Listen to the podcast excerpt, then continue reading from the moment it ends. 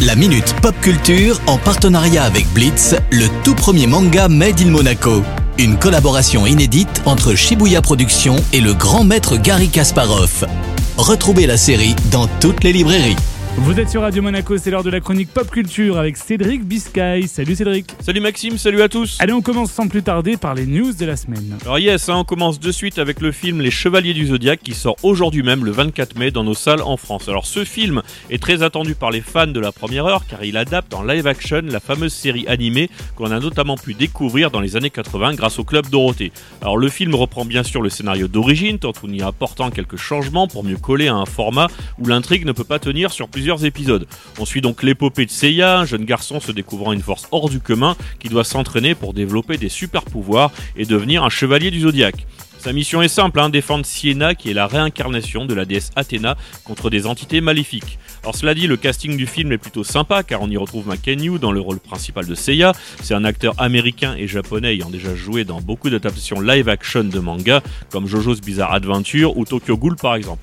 On retrouve aussi Sean Bean hein, ayant joué de Ned Stark dans Game of Thrones, Fam Johnson ayant joué dans X-Men et GoldenEye, et bien d'autres encore. Alors c'est vrai qu'en général on n'est pas très gâté sur les adaptations concernant cette licence, et les premières vidéos du film ne laissent pas présager un grand film, mais attendons tout de même de le voir en entier avant de juger. Eh bien, c'est noté. Côté jeux vidéo, est-ce qu'on a du nouveau? Yes, demain 25 mai sortira Le Seigneur des Anneaux Gollum.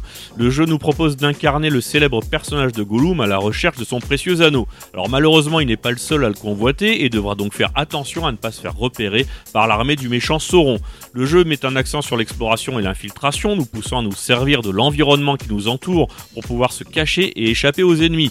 Alors de plus, la direction artistique se rapproche beaucoup plus de la vision originale des livres de Tolkien, ce qui fait plaisir hein, car ça permet de redécouvrir certains endroits mythiques de la Terre du Milieu, lieu où se déroule l'intrigue sous un nouveau regard.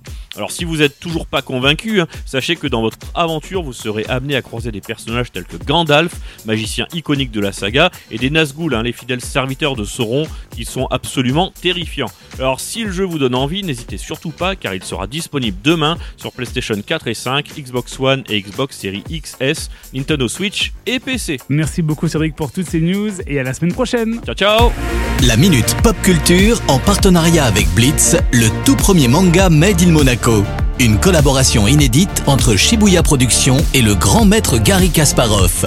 Retrouvez la série dans toutes les librairies.